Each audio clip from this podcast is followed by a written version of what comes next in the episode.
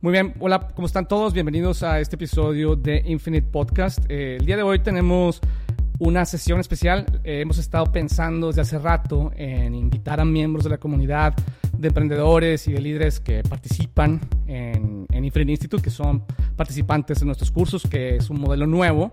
Entonces, hemos estado invitando gente. El día de hoy nos acompaña Diego Aceves y lo que quiero hacer el día de hoy es platicar con, con Diego sobre un poco sobre su experiencia emprendedora, sobre cuáles son sus sueños, cuáles son sus retos, cuáles son sus miedos, qué es lo que está haciendo actualmente. La idea es darle visibilidad a su trabajo y empezar a, a, a crear una comunidad de líderes y emprendedores latinoamericanos que, que, entendamos qué es lo que está pasando en Latinoamérica, quién está haciendo cosas y, y, y, cuáles son los sueños que tenemos la gente que trabajamos en esta parte del mundo. Diego, bienvenido. Muchas gracias, Michelle. Diego, primero que nada, pues gracias por la invitación. Divertido ser el primero en este experimento, ¿no? En jugar aquí con los pues los que hemos sido miembros de este instituto, digo, de toda la trayectoria de educación que has venido haciendo, que ahorita platicaremos a detalle. Y la verdad es que, pues digo, creo que va a estar bastante interesante como repasar estas cosas, ¿no? Este, pues digo, entendiendo un poquito la dinámica, ¿no? Sí. Este, pues la verdad es que como parte, digo, de todo el lado de la educación, a mí siempre me ha encantado todo esto de estar siempre más capacitado de lo que uno te da en la escuela, ¿no? Como que yo entré en este choque de decir, puta, la escuela no me da todo lo que quisiera, ¿no? Y yo en una edad muy temprana me doy cuenta que existe como esta ruptura con la educación tradicional, que es decir, oye, en Internet existen muchas cosas. Sí. ¿No? Y entonces como que ahí empieza un poco este trayecto, digo, me toca distintas dinámicas, cambiarme de ciudad que me permite mucho entender como estas nuevas necesidades de aprender. ¿Originalmente de dónde eres? Bueno, yo empiezo mi vida en Guatemala de una forma muy extraña, ¿no? Porque pues mi papá es de Guadalajara, mi mamá de Monterrey, pero pues digo, por un tema laboral me toca nacer en Guatemala. Pero pues estuve dos años, ¿no? Después de esos dos años iniciales de mi vida, de los cuales pues, obviamente recuerdo muy poquito, me toca venirme a vivir a la ciudad de Monterrey. Y aquí en Monterrey estoy prácticamente toda mi vida hasta la prepa, donde ya después en la universidad tomé una decisión de irme a estudiar a la Ciudad de México. Oh, wow.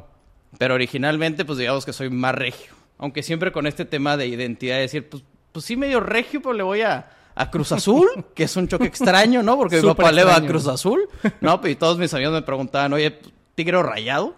Y pues realmente está como ese choque de decir, no, pues a mí me dijeron que Cruz Azul, ¿no? Muy bien.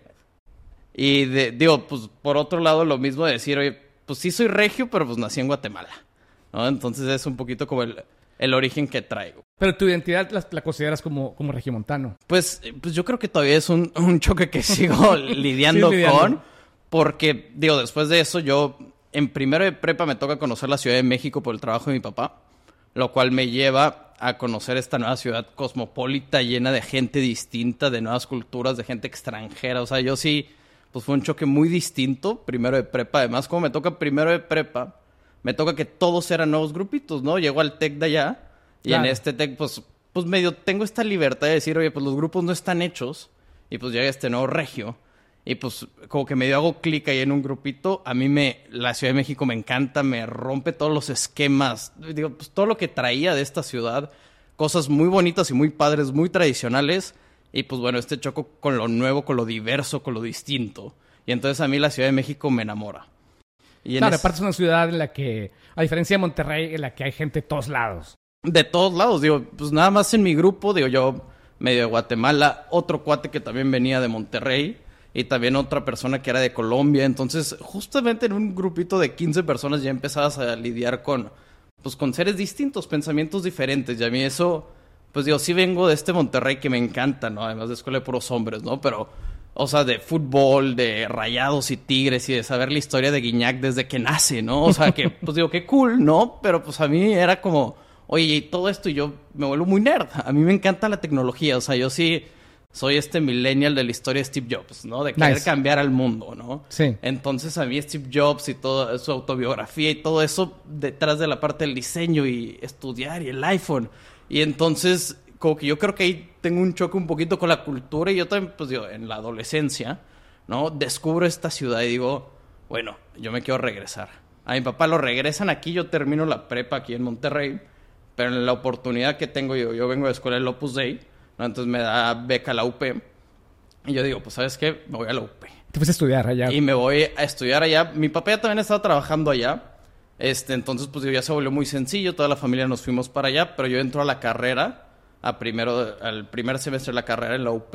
Y me voy a esta que está enfrente de Samara, ¿no? A la UP, en el campus de Santa Fe. A estudiar esta carrera que hace el IPADE.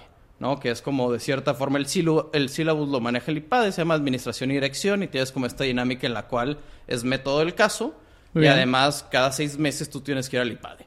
Vas a, nosotros viajábamos, era al año, estabas una vez en la Ciudad de México y otra ibas a Guadalajara, al saloncito que tienen en Aguascalientes, veníamos a Monterrey y pues digo ahí Eso está bien cool, la verdad. ¿Y, sientes tú que había como algún enfoque medio de maestría en, el IPADE? Pues ya sabes que es Bueno, la, UP pertenece al mismo grupo, ¿no? Del IPADE. Sí. Sí, digo, la historia así específica es empiezan con el IPADE y eventualmente hacen pues la universidad, ¿no? Sí. Y en esta, digo, la verdad es que el enfoque sí trae mucho el tema empresarial. Obviamente es, digo, ya si nos metemos a marketing, es parte del funnel del MBA, del, del MBA full time del IPADE, es haces la, administración, ¿no? En la UP y luego ya tienes hasta, creo que el examen, pues digo, te dan ahí una preferencia o algo así por el hecho de venir de esta preparación, ¿no? Entonces, pues la verdad es que sí trae mucho método del caso, traes mucho profesor del IPADE o EXIPADE, lo cual pues, Son es buenos. muy cool, es bastante cool. Este, el hecho de que nosotros estuviéramos en Santa Fe también cambiaba un poquito el esquema contra Mixquack, digo, y aquí entrando entre campos de la universidad, ¿no? Pero el hecho de que estuviéramos en Santa Fe nos daba también acceso a empresarios, profesores que estuvieran interesados en el área de Santa Fe. Porque todos los corporativos están ahí. Exacto. Entonces también creo que esta dinámica la hacía muy interesante. La verdad es que yo tuve profesores muy divertidos. Sí te puedo decir que la dinámica, pues te la imaginarás en un edificio, ¿no? Corporativo pues cambia mucho, ¿no? tus salones de 15, 16 personas. O sea, la universidad estaba dentro de un edificio... Ahí, enfrentito de Samara ya ves que está el, el corporativo de McDonald's de Kipling. Ah, pues entre esos pisos Ahí estaba, la UP. La UP. Órale, wow. Y una dinámica muy corporativa, muy, muy distinta. Si éramos, digo, se burlaban de nosotros los de la UP de Mixual, que nos decían que éramos los consentidos, pues los fresitas y, y pues la verdad es que sí, de cierta forma, un campus más chico solamente esa carrera estaba ahí. el resto estaban en Mixcoac. cuando yo llegué, estaba nada más este derecho, que era un tema estratégico por lo que nos explicaron. ¿no? El hecho de tener derecho en Mixcoac y en Santa Fe, porque abarcaban el público del poniente de la ciudad. ¿no? Y la de administración y dirección sí solo existía en Santa Fe, Muy bien. que era la que yo tenía. Y después fueron creciendo y ahorita que tienen el campus de Bosque Real, pues ya no existe Santa Fe. Muy Pero pues eso fue así como... Pues también es una, es una, es una estrategia bien emprendedora, ¿no? De empezar algo y sin tener que poner un campus y, luego ya conforme vas creciendo, pues eso está bien pensado, la verdad. Pues, pues sí. Muy bien. Eh, y esa fue la, pues como el path educativo que tuve a nivel universidad. Muy bien. Que ahí también la, la distinción que yo tuve es que yo decido estudiar administración, pero decido estudiar administración pues ya con un enfoque en el que yo ya sabía programar, ¿no? Para ese punto yo ya, había aprendido. ¿Tú personalmente? sí, yo ya había aprendido a programar. Y entonces yo, yo batallé mucho por escoger carrera. O sea, yo sí fui esta persona, digo, honestamente, el juego de la escuela se me da mucho. Yo sé que hay personas que no se les da el juego de la escuela. A mí, por ejemplo, no se me da totalmente, nada. Totalmente, Y hay gente que a mí, y yo lo juego muy bien. Oye, ¿eso me hace mejor? Porque yo creo que no. De ningún sentido, de ninguna manera, en ninguna calificación. Pero a mí este juego se me da. Pero qué chido, la verdad. O sea, a mí me encantaría que se me diera. ¿no? Aunque el no ser bueno me llevó a otras cosas. A otras dinámicas. Digo, a mí el ser bueno me llevó a ser buen profesor porque todos mis amigos eran, pues, gente como tú que no tenía necesariamente, pues, esta pues no sé, como esta facilidad de que el vehículo fuera comprensible, que creo que es muchas veces el tema, es, Totalmente. oye, este vehículo no, no me late, no me hace captar mi atención y si no tiene mi atención, pues obviamente no aprendo. El vehículo es, en mi opinión, fíjate, uno de los problemas más grandes de la educación, y ahora que lo estás tocando, eh, o, sea, tanto el contenido, o sea, el tema como el vehículo, obviamente. Pero siento que en, temas la educación se ha venido poniendo las pilas y, o sea, ya, ya los temas más, digamos, importantes, trendy, temas de innovación y lo que tú quieras, ya están en, sobre todo en todo, en las carreras y en las maestrías, el vehículo sigue siendo un reto, ¿no? Totalmente. Y, y bueno, ahorita entrando un poquito a lo que es mi carrera y todo esto, por, yo descubro ¿no? el aprender en línea. ¿no? Y lo descubro sin querer. Digo, 2007 sale el iPhone y está esta dinámica en Monterrey, donde mis amigos con poder adquisitivo alto podían ir a McAllen o a Laredo a comprar el iPhone a Target, pero existía un tema regional, ¿no? Que ya ahorita está resuelto, que era que venían bloqueados. Sí. Y en esta situación de que venían bloqueados, ¿no? Digo, yo para este punto ya medio había estado en unas clases de aprender a armar y desarmar computadoras, ¿no? Entonces medio tenía conceptos técnicos. O sea, ¿sabes cómo hacer el, el jailbreak tú solo o qué? Eh, es que ahí es donde entra. Yo tengo este amigo, ¿no? Muy, pues no muy pudiente, pero que tuvo la oportunidad de alcanzar el iPhone, el mero principio, ¿no? Llega y, sale la versión 2 y le digo, oye, güey, ya actualizaste el App Store, no sé qué. Y dice, no, pero pues hazlo tú. Lo actualizo en ese entonces 500 pesos, ¿no? Que era lo que le costaba hacer el jailbreak en la Pulga Río, ¿no? Pues para mí 500 pesos era el patrimonio de mi familia. O sea, 500 pesos para mí era... Puta, tenía 13 años. O sea, 500 pesos era... Nunca había visto 500 pesos. Ni en un bit... Nunca, ¿no? Se lo actualizo después de entrenar, ¿no? Llegamos del entrenamiento, lo actualizo en mi compu y sale este mensajito, no SIM Network Detect. Y digo, madres. Y me dice, lo bueno es que tú sabes de esto.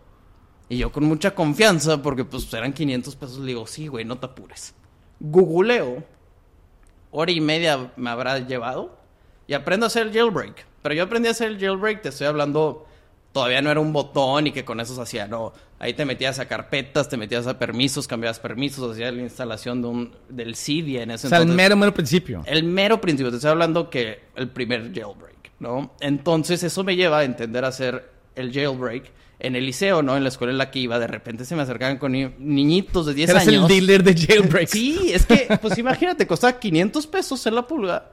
Y yo, pues con 50 pesos tenía papas y coca para regalar hasta a mis amigos.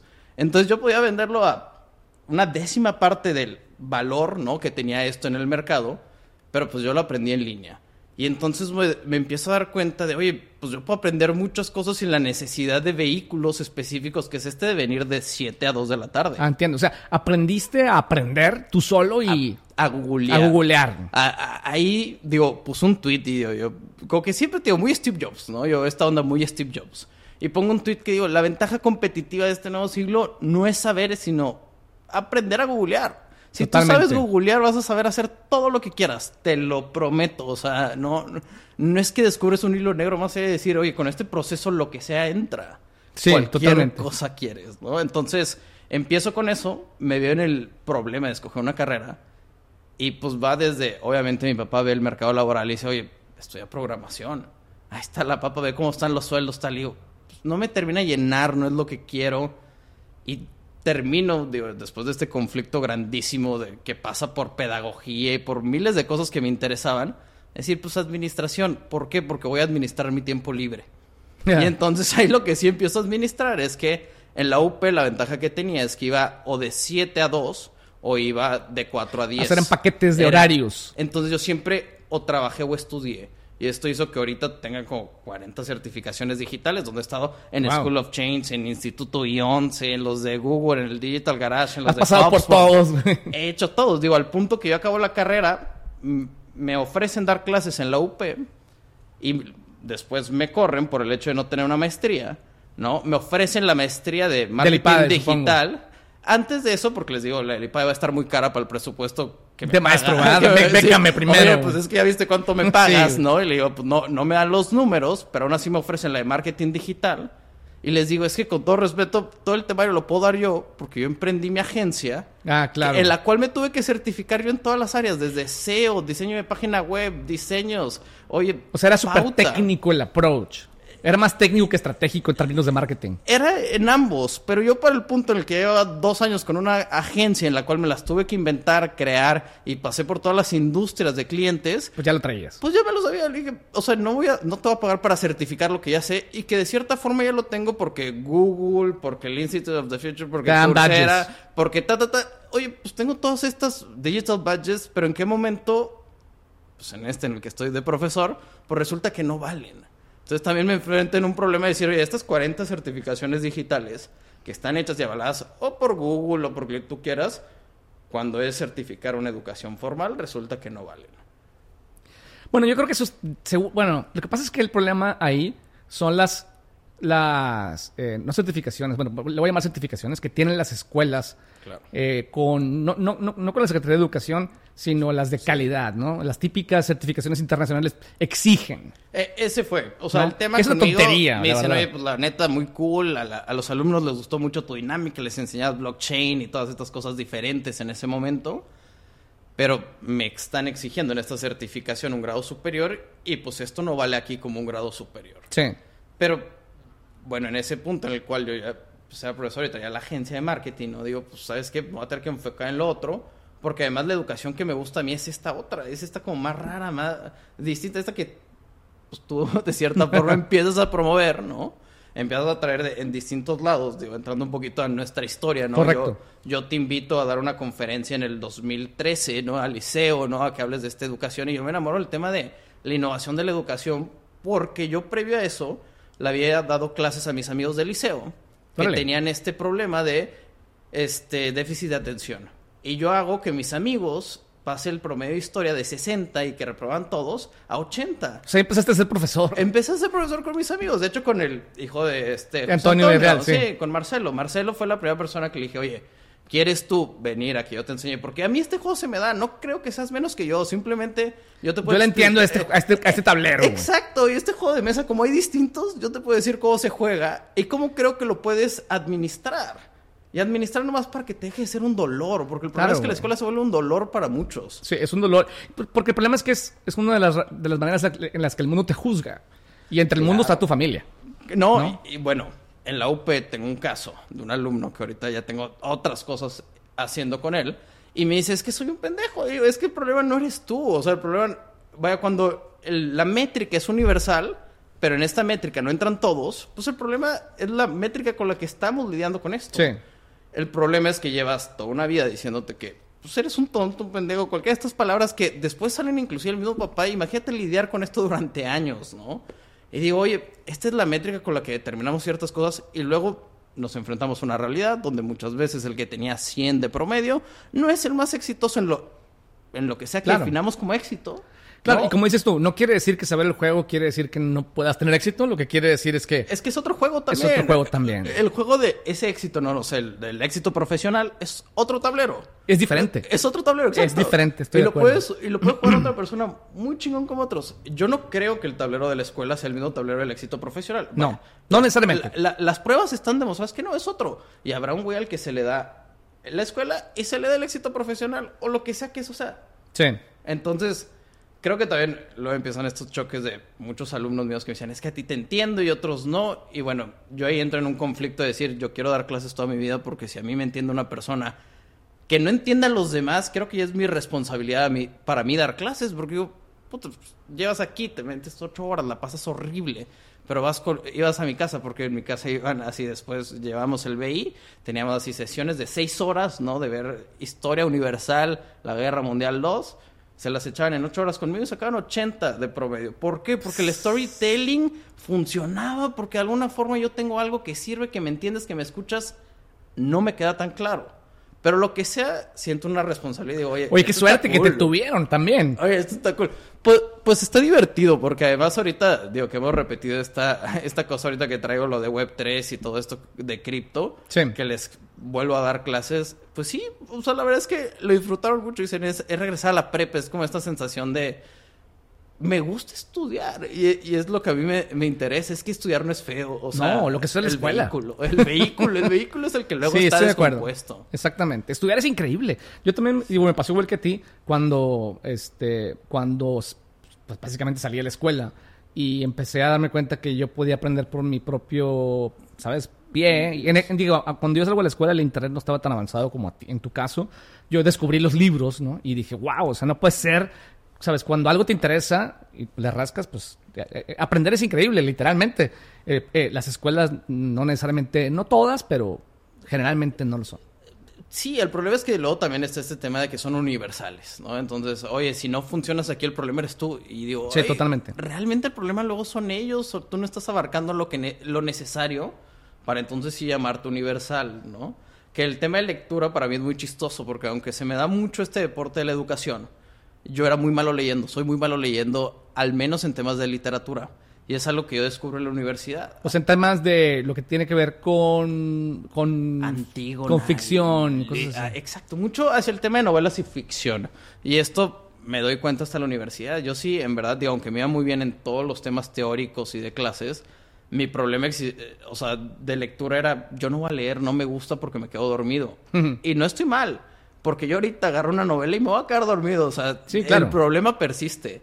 Lo que me di cuenta es que sí me gustaba leer, pero otros libros. Entonces yo le digo mucho, inclusive a los de prepa que luego doy conferencias de orientación vocacional, les digo, bien hecho. Les digo, el tema de lectura es que igual lo que ha pasado es que no has descubierto qué te gusta leer, porque que no te gusta leer no me parece lógico. Luego estás todo el día leyendo aquí. Exacto. O sea, sí te gusta leer, lo que no has visto es qué quieres leer. Y muchas veces, en mi caso sí, con todo respeto, yo sé que podría ofender a mucha gente a enamorar de la literatura, pero Antígona me da sueño.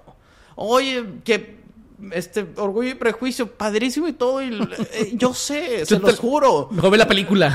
exacto. Oye, ¿por qué no lees Harry Potter? Porque me voy a espolear la película. Imagínate que me espolee la película. Al revés. Me lo voy a perder la parte visual. Ahora, oye, es que, ¿qué estoy diciendo? Pues sí, discúlpenme, esta es mi forma de aprender.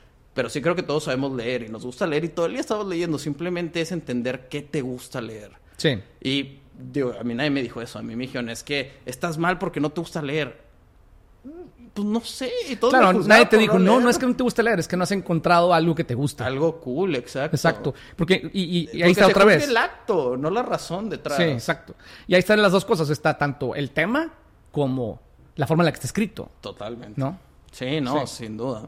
Y, entonces creo que veo en este tema de la educación como muchas cosas que la realidad es que yo las aprendo en esta conferencia que tú das, ¿no? Oye, y by the way, ¿eso es hace cuánto? ¿Eso es hace como...? 2013 porque... Hace digo, es cuando yo entro a la UP, a mi carrera, ¿no? O sea, ese fue mi último año de prepa que organizamos este evento, ¿no? Ya.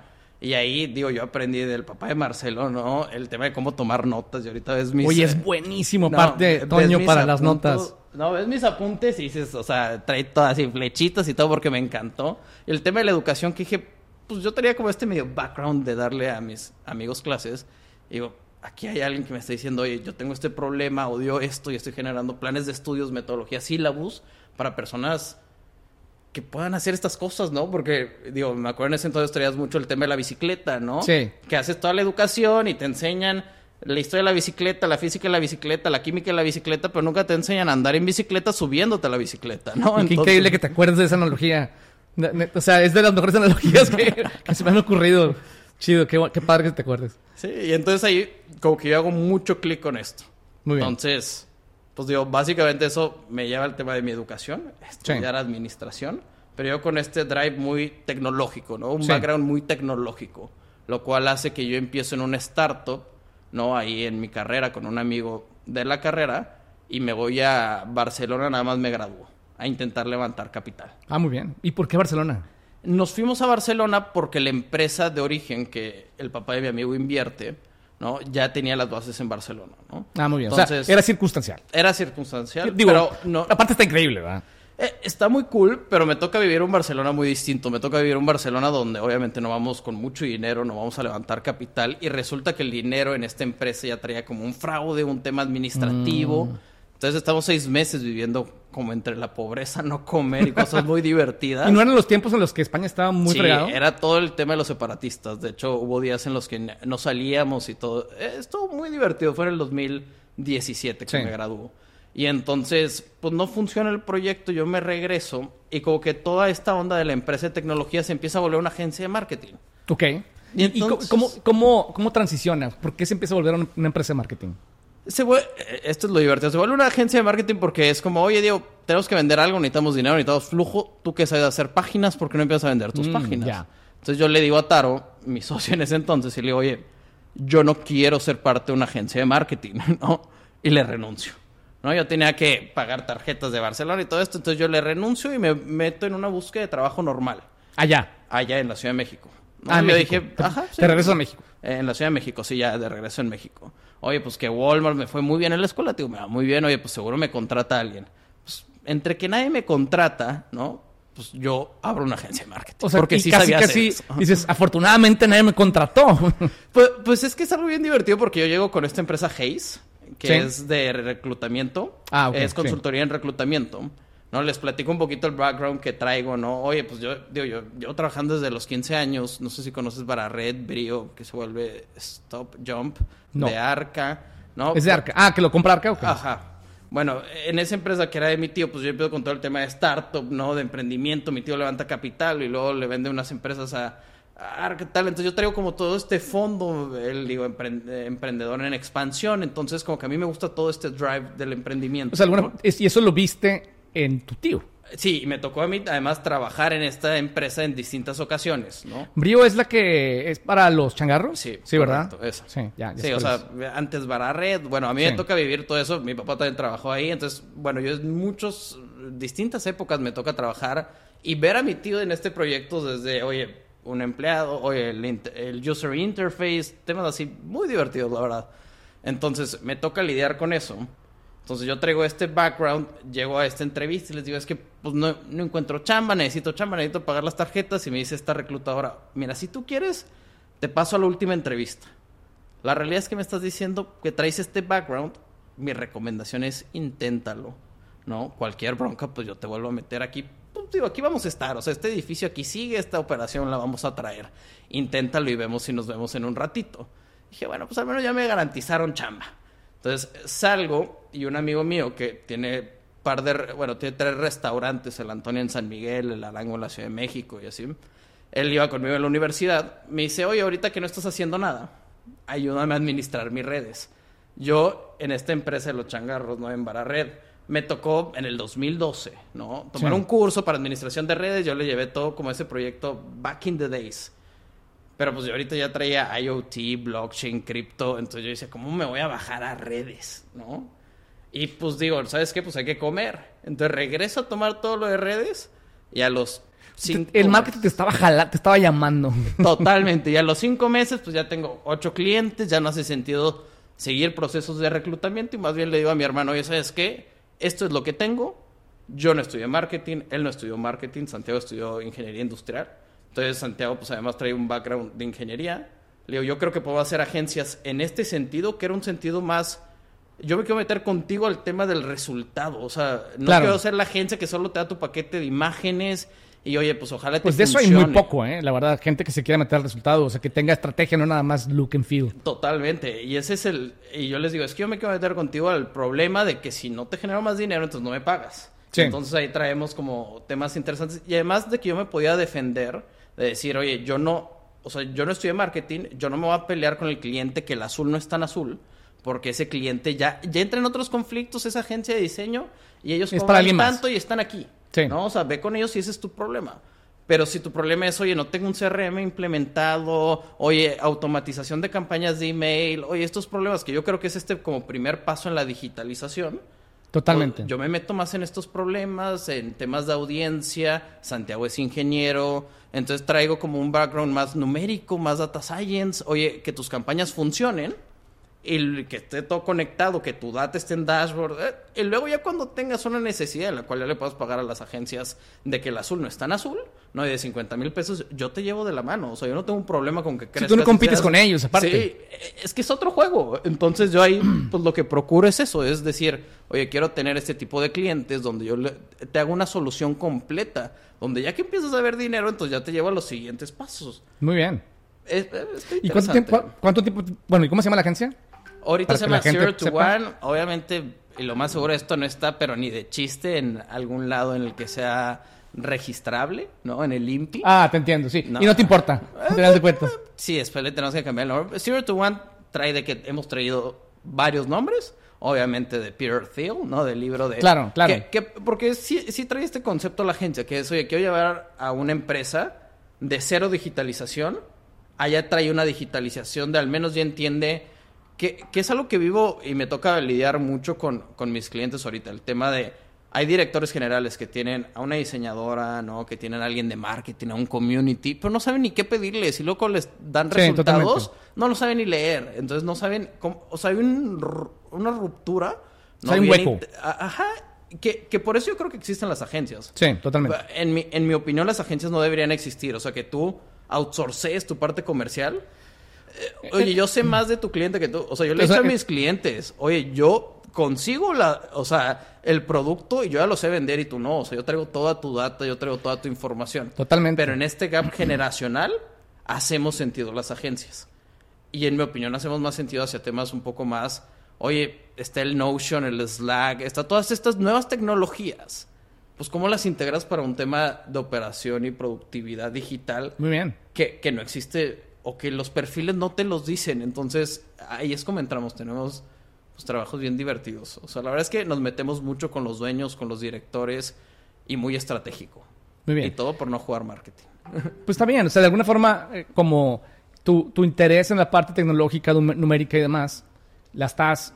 Básicamente estás usando el marketing como un vehículo, ¿no? Para... para o sea, es, es como... Marketing es el problema que tus clientes tienen ¿no? Y tú lo resuelves con las skills y las, y, y, las competencias que ustedes tienen. Sí, lo, lo, que le decía a Santiago, y digo, porque llega un punto, y digo, pues yo empiezo, y obviamente con la ayuda de mi papá, contactos, digo, para ese punto, te digo, ya me había tocado vivir como ciertas cosas, digo, ya me sentaba en mesas muy raras, siempre he dicho, a mí me toca sentarme en mesas muy extrañas con señores mucho más grandes que yo, y por alguna razón les caigo bien y me consideran sus amigos, ¿no? Esas son las mesas raras, y le digo a Santiago ¿cómo estoy en esta mesa? Y le digo, es que lo único que hacía sentido de que dos niños te vinieran a vender era una agencia de marketing.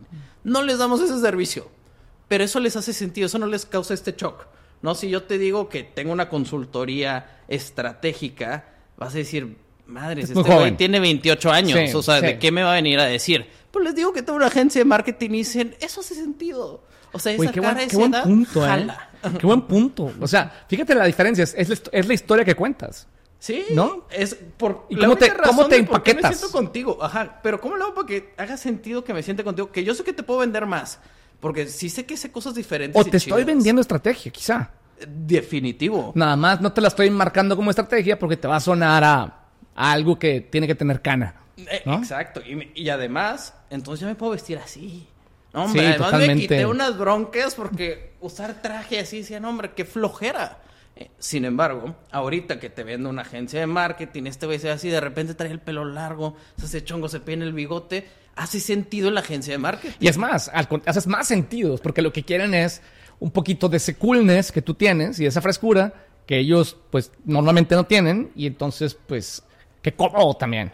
Y, y, rompo, ¿no? Digo, entrando con un poquito en el tema de Steve Jobs, y lo hablaba con un amigo, ya ves que traía este tema de la ropa, ¿no? Yo les digo, yo, traigo dos, dos estilos. Es el medio Steve Jobs, ¿no? Que son los tenis New Balance, así, medio oscuro, ¿no? Muy estándar, ¿no? Nada flashy, nada de marca.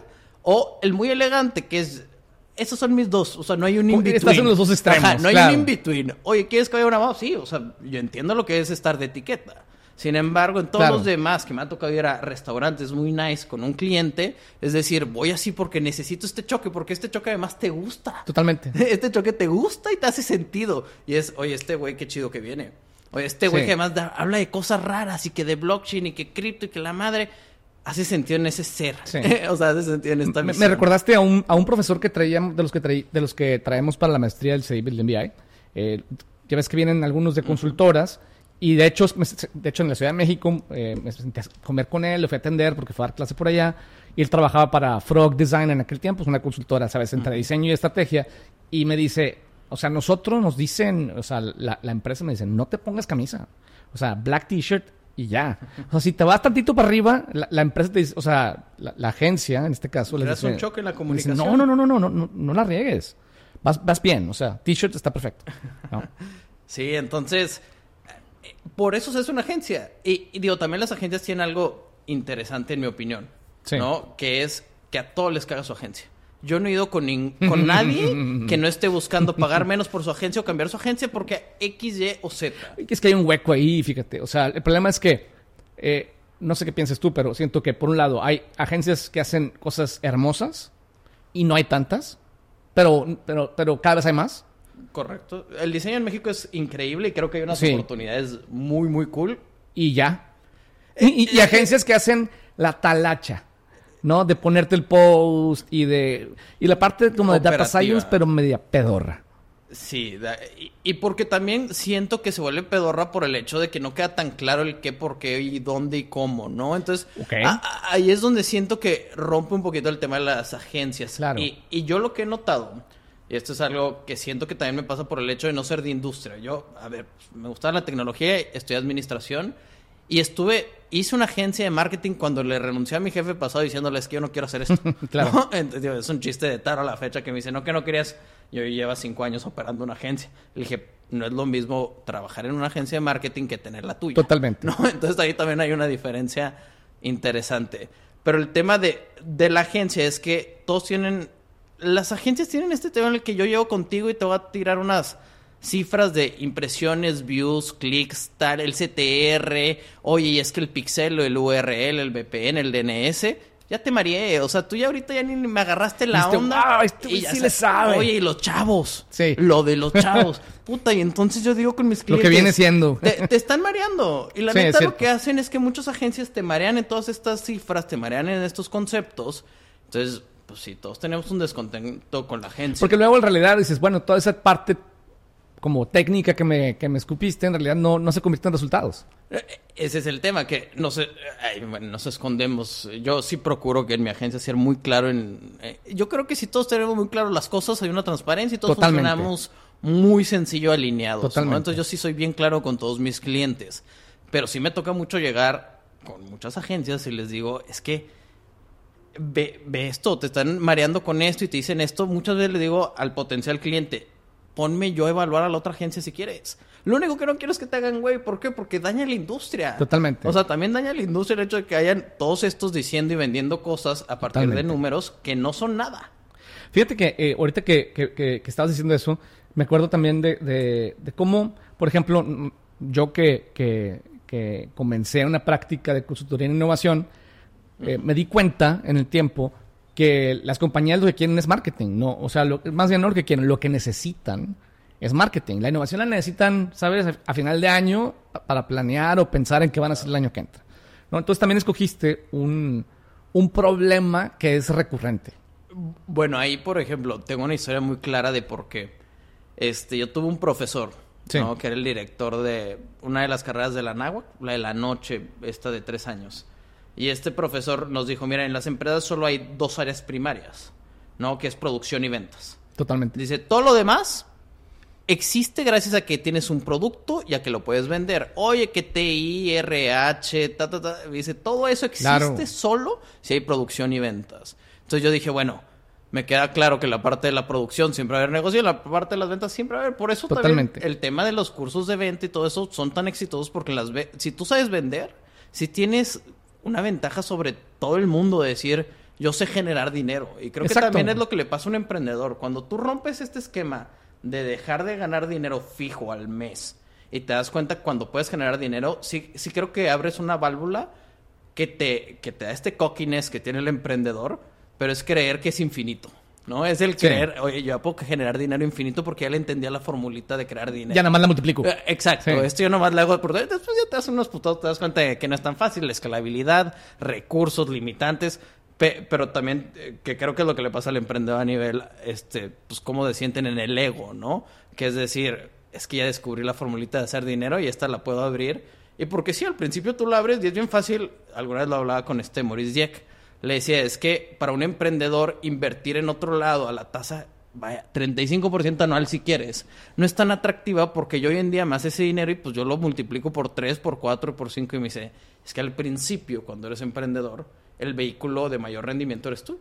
Sí. Tu nuevo cliente pues te va a dar X mucho más altas que lo que te puede dar un banco. Sí, exacto. Y, y, y luego eventualmente te das cuenta que topas donde ya no te puedes clonar, donde ya no te puedes multiplicar.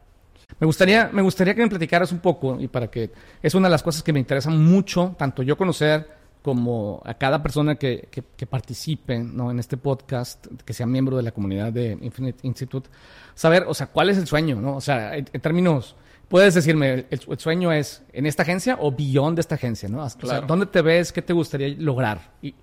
Sí, mira, eh, el tema de la agencia, te digo, se, se, da como de una forma extraña donde yo realmente inclusive me salgo de un trabajo diciendo es que yo no quiero esto. Sí. Entonces no te puedo decir que la agencia en sí sea el sueño. Se ha vuelto un vehículo que es un sueño. Ok, muy o bien. sea, porque emprender para mí sí siempre fue un sueño. Te digo, yo traigo esta idea de Steve Jobs tal. Entonces emprender para mí sí siempre fue esto es lo que quiero. Veía mi tío, ya como todas estas cosas. Decía, es que emprender es lo mío. O sea, yo sí, esta es la línea. Entonces sí me cumple un sueño la agencia. Aunque si yo te digo eh, Diego Aceves, dueño de agencia de marketing, ay, ese sí no me encanta, ¿no? O sea, sí, sigue siendo, lo sigues viendo como un, ¿sabes? Como un traje, un traje que no te termina de gustar, el, el, el de marketing. Eh, yo, yo creo que la agencia, y digo, entrando un poquito ya en cómo la veo, yo siento que alrededor mío existen muchas personas que hacen sentido que tengan una agencia. Mi hermano que se dedica a producción, animación, videojuegos. Tengo a una prima que también toma fotografías y está conmigo. Tengo otro primo que también está haciendo esto. Entonces digo, hace sentido a mi alrededor tener una agencia y la hace operar y la... ahí está, o sea, funciona, échele. O sea, qué padre, ¿no? O sea, para mí me cumple el sueño de emprender ¿no? Que también todo esto ha traído un proceso de conocerme y personalidades y todo esto, ¿no? es todo un rollo, by the way. A, mí, por ejemplo, lo que tengo en uno de mis dones es que soy iluminador. Para mí se me puede ver como una persona que muchas veces traigo proyectos y no los ejecuto, pero es que para mí la satisfacción está como en dar esta luz, oye, estas oportunidades, oye, estos caminos existen. Pero mi satisfacción queda en, brillar, o sea, en, en hacerlos ver. Si después no se ejecutan, no se operan, pues ahí no tengo yo tanto mi satisfacción.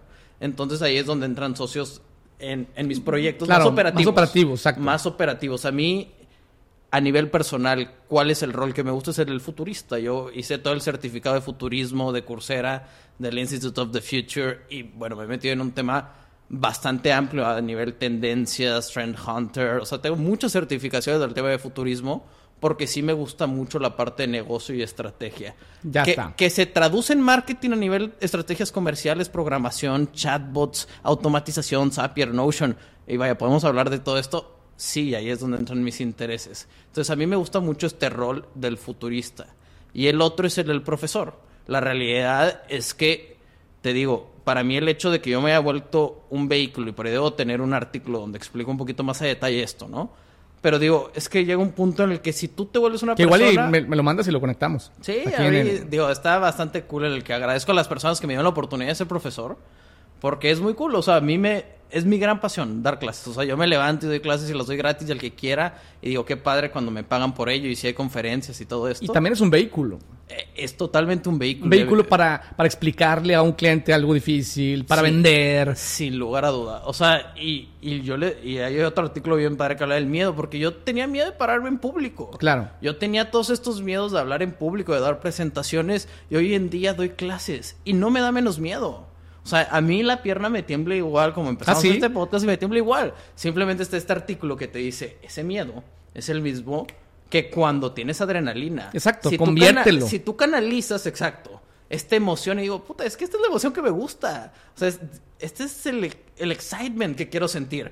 Que se traduce en que me tiembla la pierna. Y se siente feito cuando esto pues, pueden ser otras situaciones de miedo, pero en esta Digo, Chido. Este, esta es la chida, ¿no? Claro. Y así me paro a dar conferencias tal. Y me dicen, oye, puta, es que no te pones nervioso. Horrible. Horriblemente nervioso, pero es una emoción que ya canalicé. Exacto. Y entonces aquí... O ya entendiste qué, qué es. Totalmente. El profesor, yo digo, este ya ni siquiera es mío.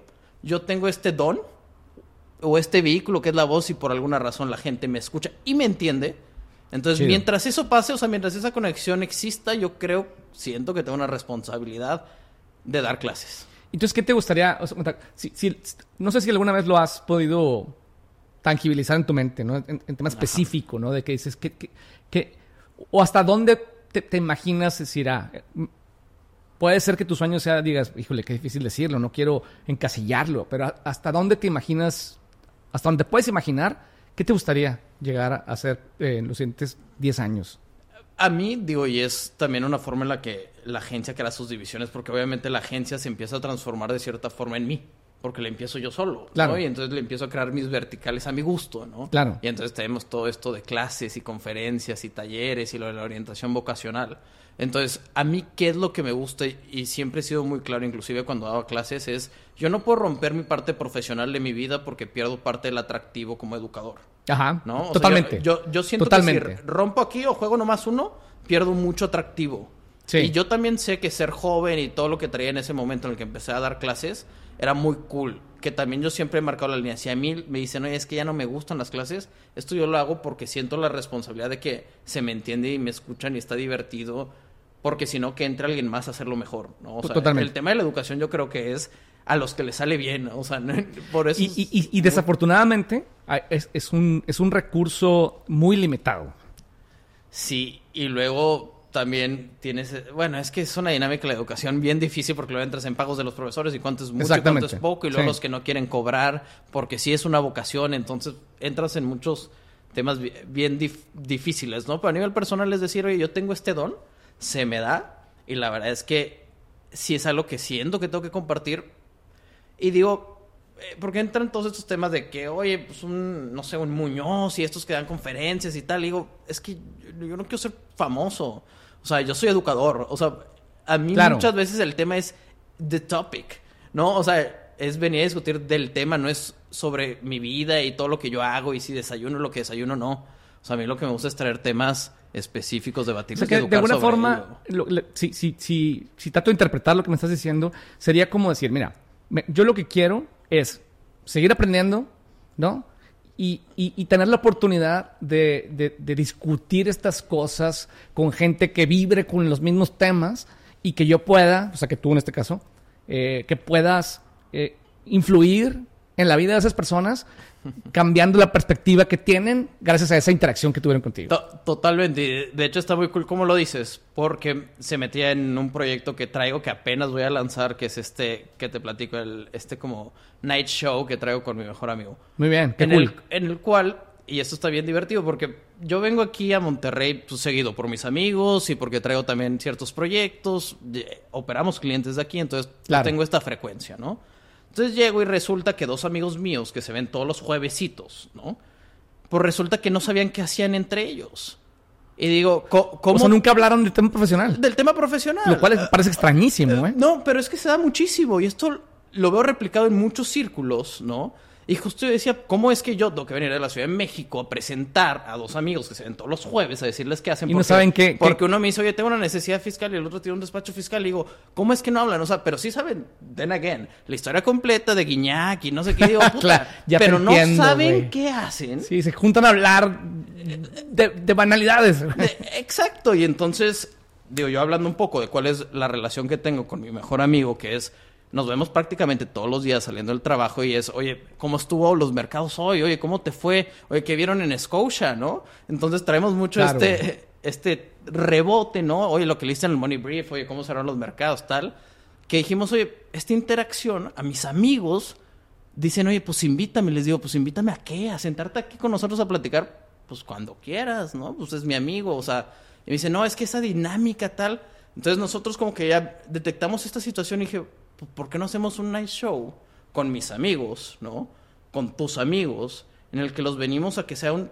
Hablemos de cosas profesionales, hablemos de... Está muy cool. Oye, tú, Michelle, cuéntame un poquito de qué es tu día a día. Oye, pues es que hacemos design thinking, puta, ¿qué es design thinking? Oye, ¿para qué lo haces y en qué se ve reflejado? Y la idea es grabarlo y streamearlo. Eh, eh, sí, por supuesto, es grabarlo, streamearlo. Ya tenemos productor, ya estamos viendo cómo clipearlo y newsletter. O sea, traemos todo un tema de monetización por la misma agencia. Y el chiste es ese, es yo quiero crear estos espacios donde la gente se siente en la libertad, no, no solo de venir a, a encontrar respuestas, que era lo que le decía a mis amigos, es hacernos mejores preguntas. Y eso implica venir a hablar de estos temas donde te sientes en la confianza de, güey, no entiendo blockchain, no entiendo esto, pero oye, resulta que en mi trabajo yo veo operaciones en Cemex y resulta que yo estoy viendo que el tema de Ucrania nos está pegando, entonces hablamos de mercados y hablamos de lo que haces y se hace divertido. Y oye, lo que entonces tiene, o sea, yo siento que faltan estas válvulas de escape de decir, a esto me dedico y está un poquito más chingón de lo que crees. claro, y, lo interesante es que eso, tú lo, tú lo ves como educación, y si es... Eh, eso es lo padre.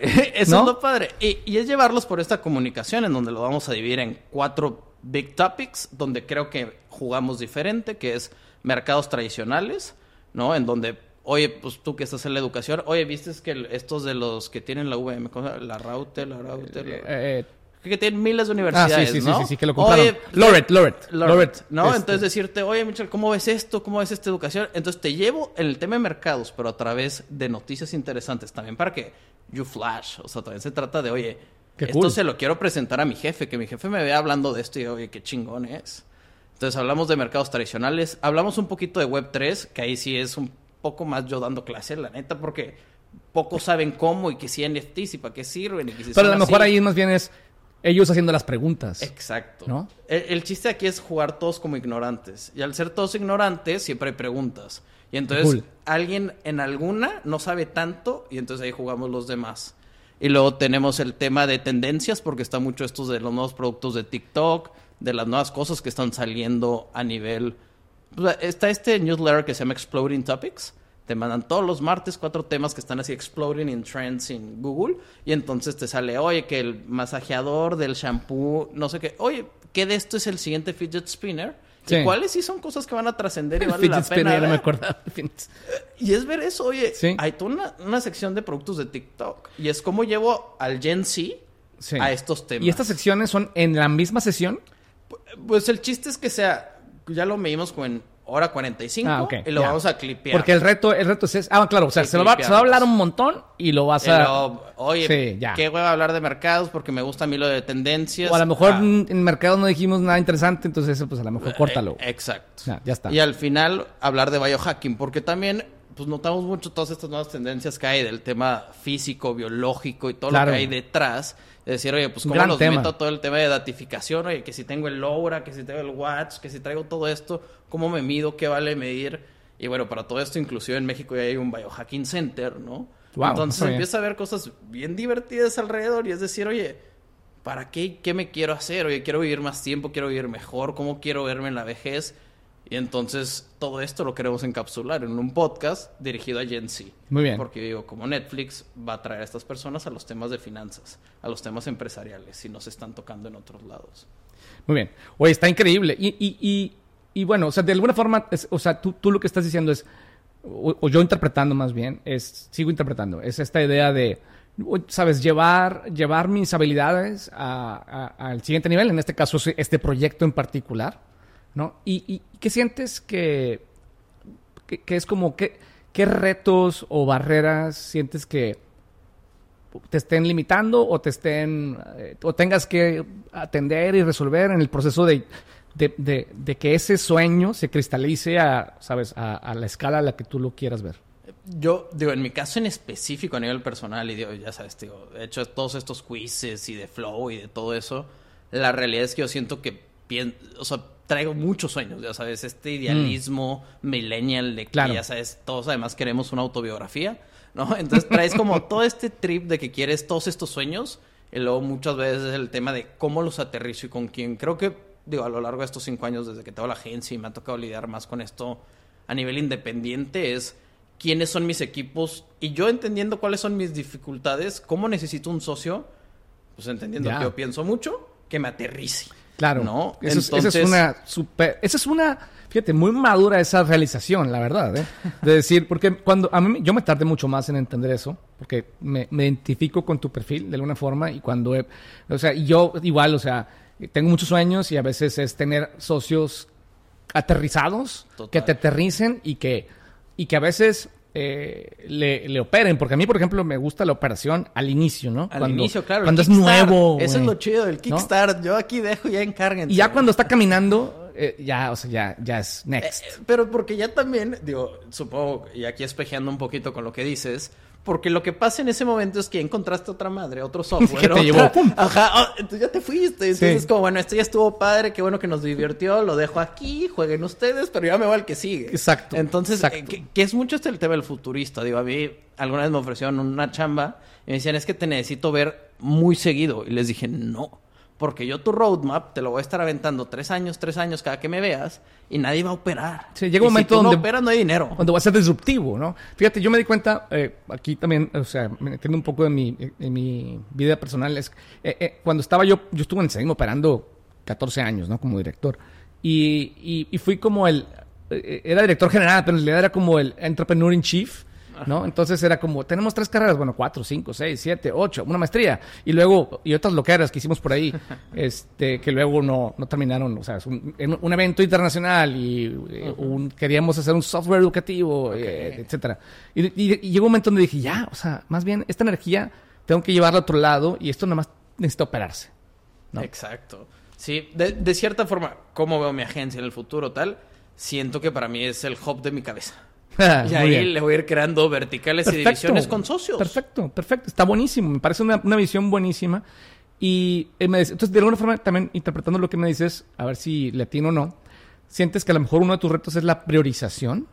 Sin duda. O sea, un tema de cómo, cómo, canalizo esfuerzos, porque además existe este tema, digo, ahorita creo que ya estoy muy consciente y he pasado por un proceso personal que me ha ayudado mucho a ser más consciente de lo que estoy lidiando con. Sí. ¿No? Pero o sea, sí, el problema es que llega otro proyecto y otro proyecto y luego llega otro cliente que trae no sé qué y que es no sé quién y entonces ya te vuelas en otra idea.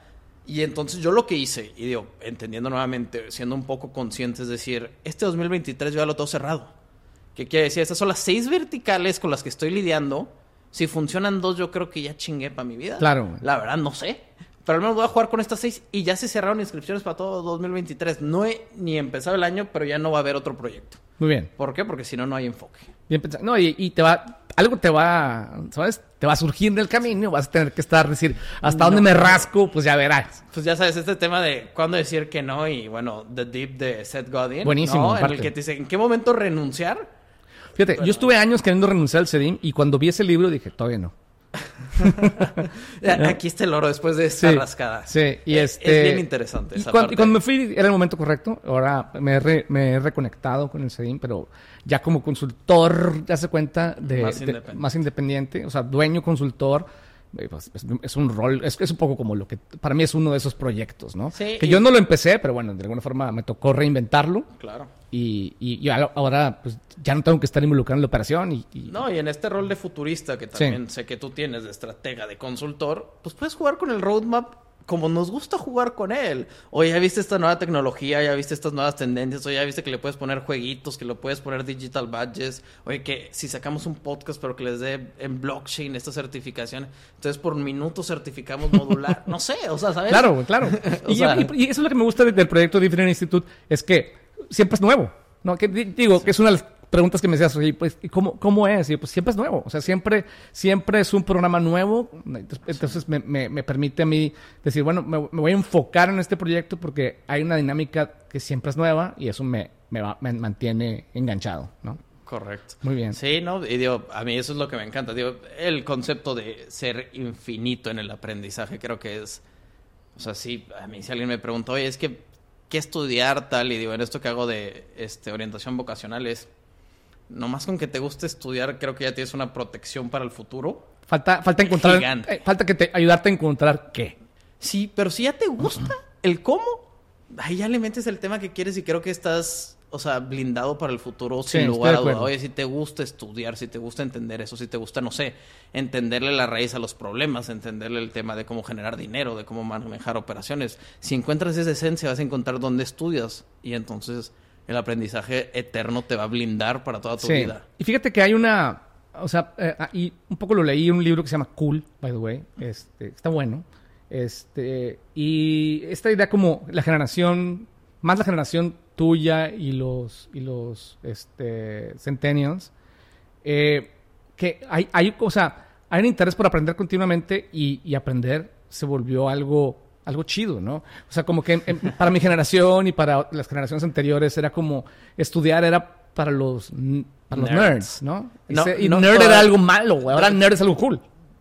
Yo creo que todavía no me tocó tanto esa parte cool porque sí me tocó todavía un poco de bullying, ¿no? Entonces, o sea, por ser nerd. Entonces, seguramente todavía no, no llegaba tanto que fuera tan cool, tan nerdly, pues ¿no? es pero, que bueno, Pero se está volviendo muy cool, o sea, totalmente. de repente ya en la prepa ser el güey que mintea NFT, si tiene dinero y está generando a través de flipping de NFTs es como, oye, este güey sí es más interesante. Porque también es una realidad, creces tantito y las niñas ya no es tanto que tan guapo eres, sino en dónde trabajas, a qué te dedicas. Y, pues, se vuelve igual de importante. Pues, y está bien, ¿eh? Oye, yo tengo estos intereses, yo tengo esta vida, pues también estoy buscando a alguien que se alinea a estos. Totalmente. No, no está mal, o sea, simplemente pues empieza a ver otros intereses. No me tocó tan cool, tan joven. O sea, ahí todavía era muy... Y creo que hay una edad en la que como quiera siempre va a haber bullying. Pero quiero decir, por lo menos cuando llegas a, a lo mejor a la, a la vida adulta, esta idea de, de estudiar se vuelve, se vuelve como algo que hace la gente productiva y chida y cool.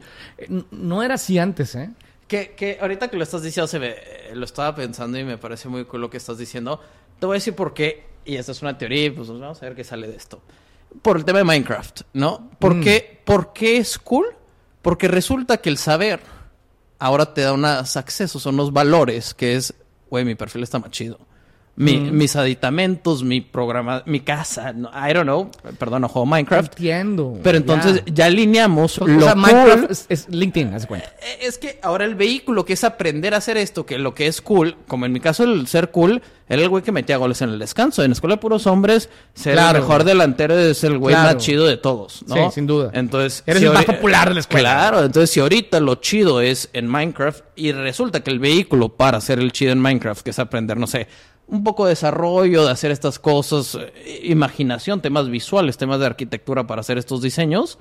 Y entonces ya es cool. Porque el aprender que te da el acceso a esto ya está ligado a lo mismo. Y entonces está cool. Tienes totalmente razón. O sea, por ejemplo, yo tengo un hijo de 12 años y se la pasa aprendiendo. ¿Qué? Pues cómo, cómo ganar en porque ahora ya está ligado. Y creo que igual fue lo que fallamos en la educación. I don't know. Totalmente. ahorita va saliendo. fíjate, eso lo que dijiste. No, sí, sí, fue lo que fallamos en la educación. Que era la retroalimentación aquí es inmediata. O sea, es, veo un, veo un video, o sea, veo unos güeyes jugando videojuegos, aprendo algo, voy y lo juego y ahí mismo empiezo a ganar más.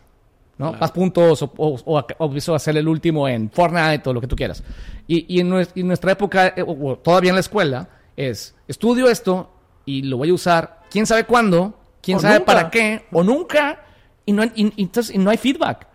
Y yo creo que el feedback es básico y deja tú, y si es de tu cuate o de la niña a la que le gustas. no, mejor. o sea, entonces sí está muy chido. Claro. Y, digo, a mí esto también fue algo así, digo, esto lo aprendí de ti, que es el tema de meter frameworks, ¿no? Si tú metes frameworks, creo que puedes pensar más rápido.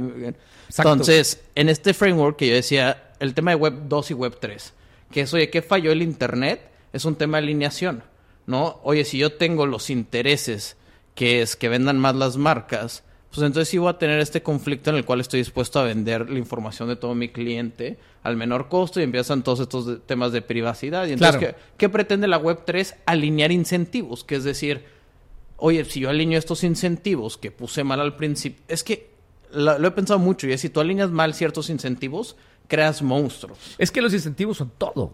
Y, y si tú pones un incentivo mal y lo ves en muchas empresas porque no pensaste ciertas cosas, puedes crear que tu equipo comercial abuse del mismo sistema por el hecho de cómo tienes como en la escuela sí.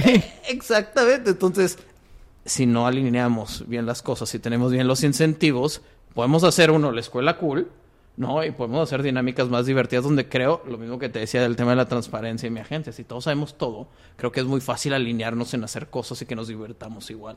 Muy bien Oye, Diego, muy chido. La verdad, me, me, hizo padrísimo tener la oportunidad de, reconectar contigo. Eh, ¿Dónde te podemos encontrar para que la, raza se pueda, te pueda buscar? En general, en cualquier lugar como Diego ACBSH o Diego ACBSH En alguna de esos, en todas las redes. No, no uso mucho, yo tengo agencia digital y... no eres necesariamente muy... Eh, no, muy... soy muy savvy, no, no, porque el uso, me gusta más el cómo, para qué, que realmente el uso Es como el chef que llega a su casa y su esposa le hace quesadillas. Sí, exacto.